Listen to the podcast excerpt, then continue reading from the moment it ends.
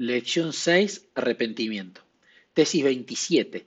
El arrepentimiento consiste en sentir tristeza por el pecado y en alejarse de los pecados. El arrepentimiento es un regalo. Por lo tanto, la tristeza por el pecado también es un regalo, como lo es igualmente la acción de alejarse de los pecados.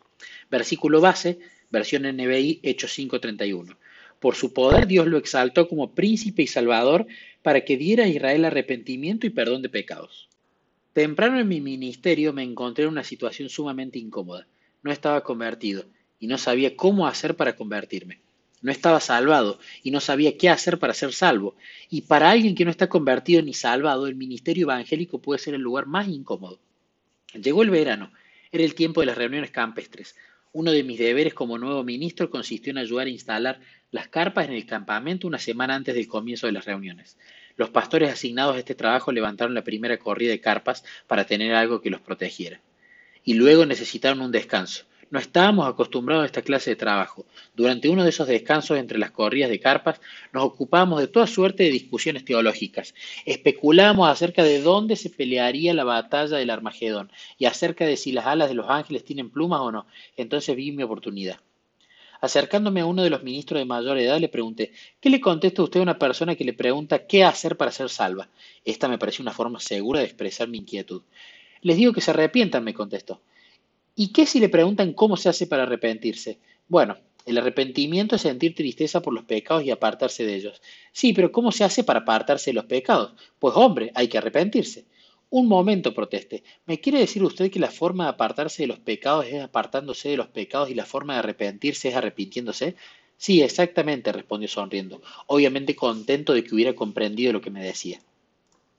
La definición clásica del arrepentimiento que se encuentra en el Camino Cristo, página 23, utiliza esas mismas palabras. El arrepentimiento comprende tristeza por el pecado y abandono de éste, pero el punto que yo no había captado con relación al, al arrepentimiento era que este es un regalo, no es algo que nosotros logramos, es algo que recibimos. Esto constituye una diferencia tremenda.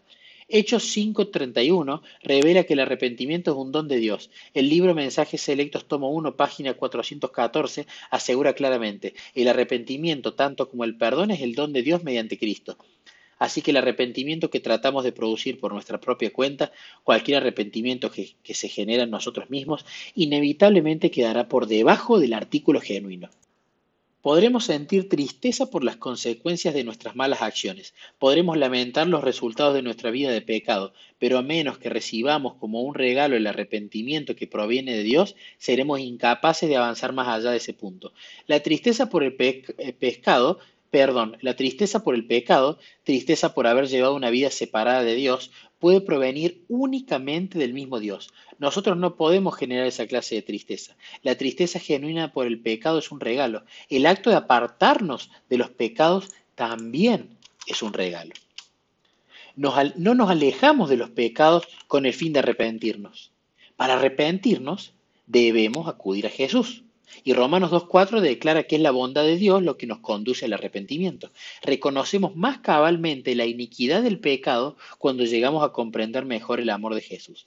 A medida que estudiamos la vida de Cristo y contemplamos el sacrificio que realizó por nosotros en la cruz, nuestro corazón es quebrantado y experimentamos un arrepentimiento genuino. El pecado no nos parece más atractivo. Cuando nuestros corazones son transformados, se cambian nuestras acciones y recibimos el don del arrepentimiento del cual uno no necesita arrepentirse. La parte que a nosotros nos corresponde es siempre y únicamente acudir a Él.